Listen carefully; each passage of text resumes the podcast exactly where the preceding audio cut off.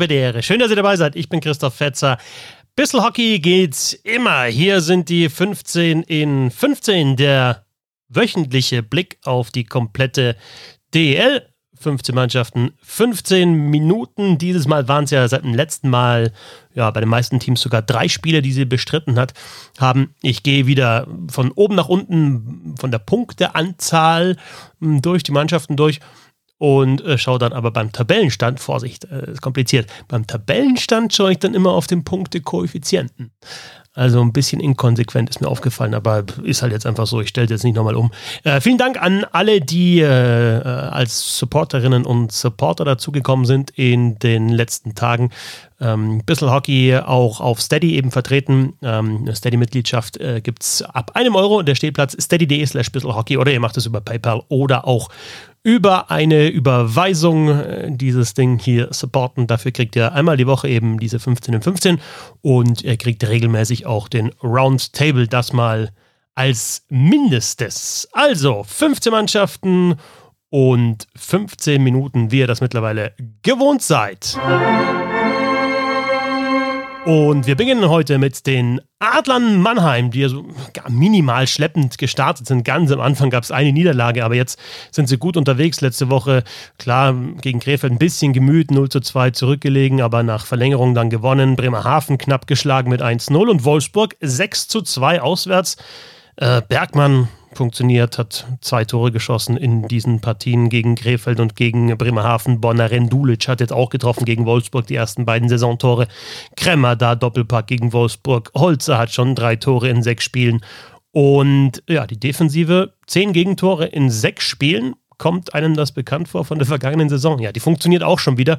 Ich finde auch, dass Mannheim viele, ich habe mir so überlegt, was kann man da für einen Ausdruck verwenden, so viele Tweener hat.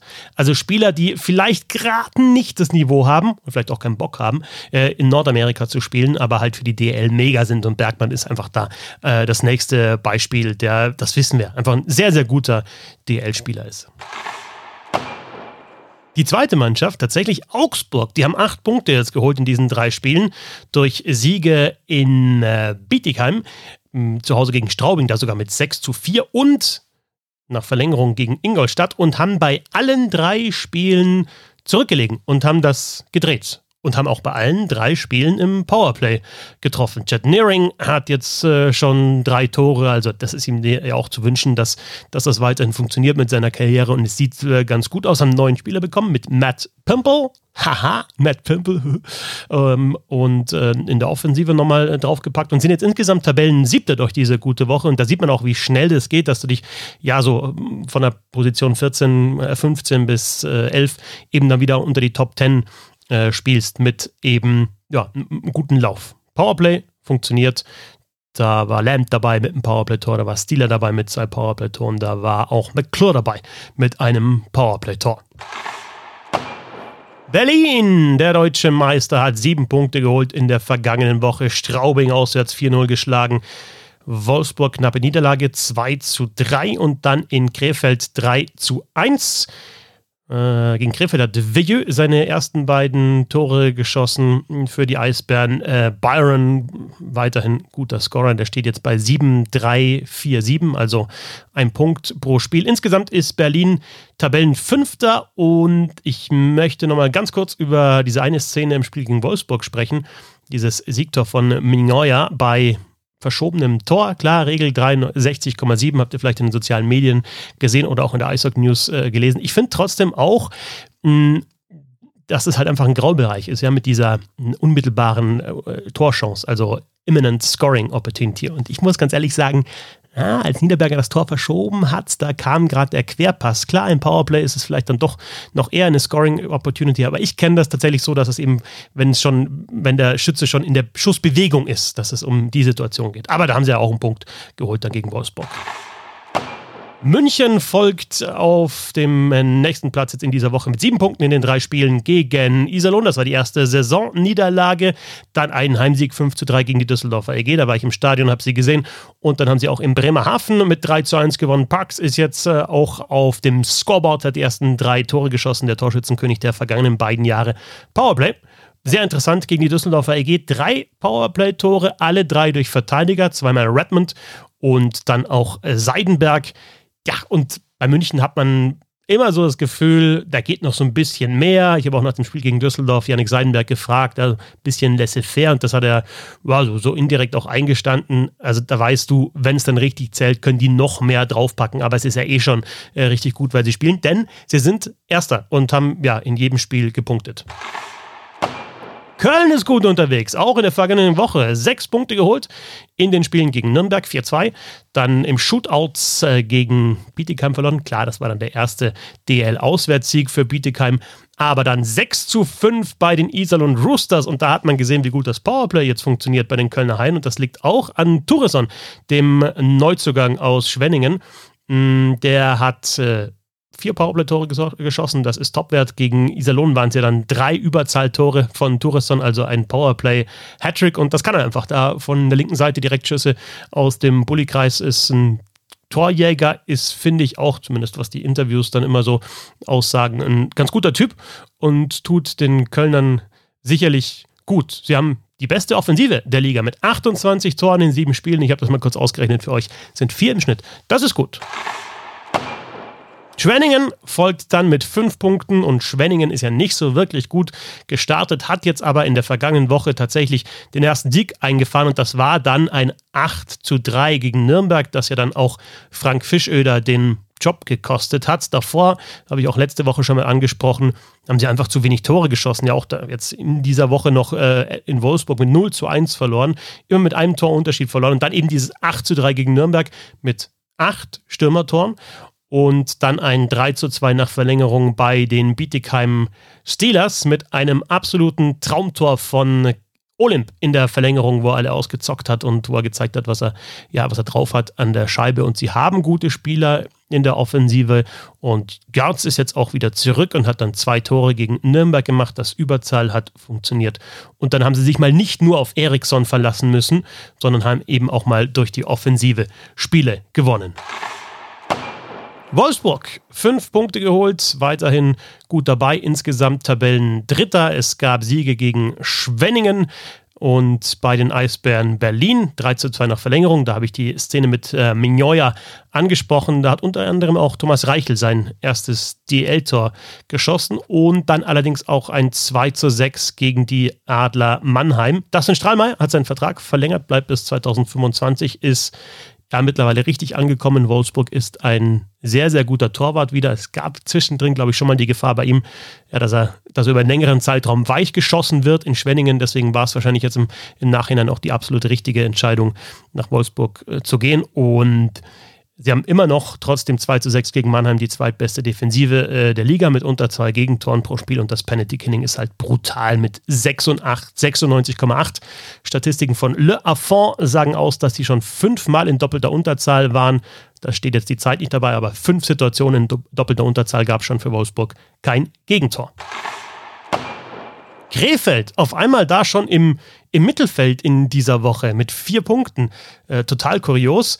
Sind aber weiter Tabellenletzter und Igor Zakarin hat übernommen für Clark Donatelli, einer der beiden frühen Trainerwechsel in der DL Nürnberg, der andere. Und es gab erst eine 2 zu 3 Niederlage in Mannheim, als sie schon mit 2-0 führten, die Pinguine, durch zwei Tore von Weiß, eins davon in Überzahl, äh, das noch verloren. Dann aber die Iserlohn Roosters geschlagen mit 4 zu 3 und dann ein 1 zu 3 gegen die Eisbären Berlin. Also das ist jetzt der erste Sieg gewesen, eben gegen Iserlohn, was man trotzdem sagen muss, in den ersten drei Spielen waren es ja jeweils sechs Gegentore, jetzt haben sie in diesen drei Spielen drei Gegentore kassiert, ist immer noch zu viel und ja, ich glaube, da muss man die Defensive noch ein bisschen stärken, um eben regelmäßig Punkte zu holen und nicht mal so also kleine Ausreißer zu haben, zum Beispiel mit dem Punkt gegen Mannheim und eben den Sieg gegen die Roosters. Ingolstadt haben äh, drei Punkte geholt in den zwei Spielen, nur dies waren. Äh, seit der letzten 15. 15, 15 Ausgabe sind insgesamt Tabellen 9 unter den Möglichkeiten würde ich sagen, eine Mannschaft, die ja, sehr spektakulär ist, macht Bock, äh, denen zuzuschauen. Ich war in Ingolstadt beim 5 zu 4 nach Verlängerung gegen Düsseldorf. Da lag man 1 zu 4 zurück, hat wirklich haarsträubende Fehler gemacht, Scheibenverluste auch von Wayne Simpson, die man sonst ja nicht kennt von ihm, aber dann halt einfach nochmal angezogen und die Offensive ist dann schon richtig gut.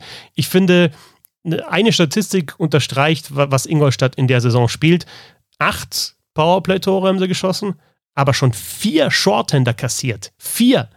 Und äh, in der vergangenen Saison 2021 hat Mannheim die meisten Shorthänder kassiert, mit sechs, aber in 38 Spielen und wir sind noch komplett zu Beginn der Saison. Was hat äh, Doug Scheiden gesagt? Christmas Hockey gegen die Düsseldorfer EG. Ja, das fasst gut zusammen. Iserlohn hat drei Punkte geholt in der vergangenen Woche. Es waren drei Spiele und sie haben München geschlagen nach Verlängerung zu Hause durch Tore von Bailey und durch äh, Whitney. Und das war das erste Spiel, in dem sie nicht mindestens drei Tore geschossen haben. Dieses 2 zu 1 gegen München und bis jetzt auch das einzige, weil sie dann 3 zu 4 in Krefeld verloren, habe ich schon angesprochen haben. Und äh, dann 5 zu 6 äh, nach Verlängerung gegen Köln, als sie einfach ja eben durch dieses Kölner Powerplay abgeschossen wurden und in fünf Unterzahlsituationen vier Gegentore kassiert haben. Aber eben, also 4, 4, 4, 3, dann 2, das Spiel haben sie gewonnen gegen München, 3, 5, das waren die Tore von Iserlohn. Und es ist ja ganz klar, dass man über eine komplette Saison nicht regelmäßig 3, 4, 5 Tore macht.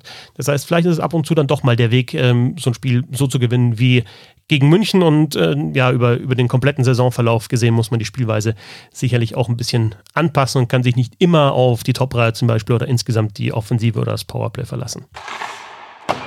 Bietigheim mit drei Punkten in der vergangenen Woche und zwar durch ein 2 zu 4 gegen Augsburg. Da führte man ein 4 zu 3 nach Shootouts bei den Kölner Hain. Da lag man zurück, hat dann durch Preibisch, Weiß und Hauner das Spiel gedreht und am Ende dann eben Penaltyschießen gewonnen und noch einen Punkt geholt beim 2 zu 3 nach Verlängerung gegen Schwenningen. Hm, Tabellenzwölfter sind sie insgesamt. Sie haben 13 Tore geschossen in ihren sechs Spielen. Das ist natürlich zu wenig, sind auch schon zweimal ohne eigenes Tor geblieben in Nürnberg und gegen Wolfsburg. Und ja, auf Dauer klappt das so, denke ich nicht. Ich finde es bloß auch ganz cool, dass die, äh, dass die mit dabei sind, sind eben, wie gesagt, Zwölfter, hängen nicht hinten drin. Es ist nicht so, dass die mit einer Niederlagenserie starten, sondern die zeigen teilweise in Spielen, was sie, was sie können und holen auch ein paar Punkte, ob es dann reicht für einen Klassenhalt am Ende. Muss man sehen. Nürnberg auch drei Punkte. Insgesamt Tabellenelfter. Klar, jetzt auch durch den 6 zu 3 Sieg gegen Straubing zuletzt. Da war Frank Fischöder nicht mehr Trainer, schon, sondern schon Stefan Ustorf verantwortlich.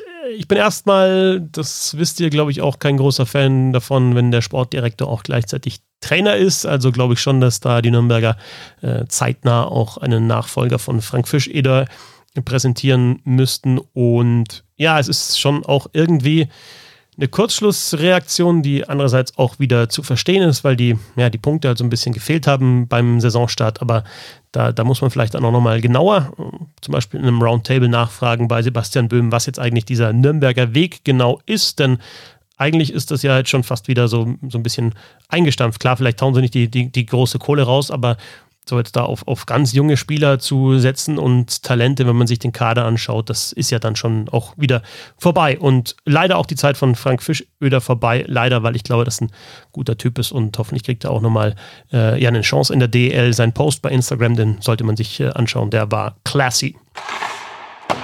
Düsseldorf hat einen Punkt geholt in der vergangenen Woche, allerdings auch nur zwei Spiele bestritten. Das war ein Südtrip in Ingolstadt 4 zu 5 nach ähm, Verlängerung und dann ein 3 zu 5 in München. Ich habe beide Spiele gesehen, beide Spiele kommentiert. Gegen Ingolstadt, das habe ich ja vorher schon angesprochen, war man 4 zu 1 vorne. Was Düsseldorf gut macht, ist, sie, wenn sie umschalten können und mit Tempo nach vorne spielen können, dann sieht das wirklich ähm, sehr gut aus. Ich finde auch, dass der Vorcheck teilweise ganz gut greift. Sie haben ja gegen Ingolstadt einen Shorthander gemacht und auch gegen München dann einen Shorthander gemacht, weil sie da auch mutig nach vorne gehen. Und ja, dann sind auch teilweise wieder, wieder blöde Aktionen dabei. Zitterbart da kurz vor Schluss gegen Ingolstadt mit den zwei Minuten, den unnötigen gegen Bowdy. Dann gleicht Ingolstadt aus und gewinnt das Ding noch. Also eine Mannschaft, die sicherlich noch ein bisschen reifen muss, aber die, die gut dabei ist mit äh, ja, momentan Tabellenplatz 6. Bremerhaven, das war eine Nullnummer in der vergangenen Woche. Zwei Spiele bestritten aber auch in Mannheim und zu Hause gegen München. In Mannheim 0 zu 1, gegen München 1 zu 3, aber das 1 zu 3 war ein Empty Net Goal. Also zwei Spiele gegen die mitbesten Mannschaften der Liga mit jeweils einem Tor verloren. Insofern, ja, kann schon mal passieren. Insgesamt ist man Zehnter, also nicht so geil unterwegs wie die vergangenen Jahre, aber immer noch im, im Soll, was auffällig ist, dass man eben gegen die Eisbären 0 zu 4 verloren hat, gegen, gegen Mannheim 0 zu 1, gegen München 1 zu 3, also dass man gegen die Top-Mannschaften in der Liga äh, ja, keine oder nur ein Tor erzielt hat. Und das hat ja dann doch auch ähm, Thomas Pope schon auch angesprochen, dass es ihm nicht ganz so passt, wie, wie die Mannschaft momentan spielt. Auch auffällig, dass man eben gegen Mannheim und gegen München äh, dann auch kein Powerplay-Tor erzielt hat. Und das war ja in den vergangenen Jahren schon auch immer so, so ähm, eine Möglichkeit, auch mal ein schlechter geführtes Spiel vielleicht zu gewinnen. Und dann haben wir noch die Straubing Tigers mit ebenfalls null Punkten in der vergangenen Woche, allerdings aus drei Spielen. Sie sind insgesamt Tabellenvorletzter und haben echt einen richtig schlechten Start hingelegt, haben 30 Gegentore kassiert in ihren sieben Spielen. Das sind über vier äh, und auch die meisten der Liga. Beide Torhüter mit einer sehr, sehr schlechten Fangquote und da muss ich tatsächlich sagen, muss man sich, glaube ich, auch nochmal genauer anschauen, woran es denn liegt, weil ich fand den Start irgendwie so von, von ein paar Szenen oder ein paar, paar, paar Ausschnitte, die ich gesehen habe, eigentlich ganz gut. Das Tempo war da, also Start in die Saison. Tempo da, Aggressivität da, eigentlich das Eishockey, das sie spielen wollen, auch so ein Saint-Denis zum Beispiel, ähm, der, der, der scored auch, also ist auch ein bisschen was dazugekommen in der Offensive. Was auffällig ist, ähm, klar 0 zu 4 gegen die Eisbären Berlin, aber dann ähm, gegen Augsburg 4 zu 3 Führungen verspielt und gegen Nürnberg äh, 3 zu 1 Führungen verspielt. Und ja, dann steht man nach dieser Woche mit leeren Händen da. Das waren die 15 Mannschaften in der DEL. Das waren die 15 in 15. Schön, dass ihr ja, wieder mit dabei wart und dann freut euch auf den nächsten Roundtable oder auch auf die nächsten 15 in 15 und wieder auf ein schönes Eishockey-Wochenende. Danke fürs Zuhören. Nochmal der Hinweis auf steady.de slash bisselhockey oder PayPal oder Überweisung. Support this project.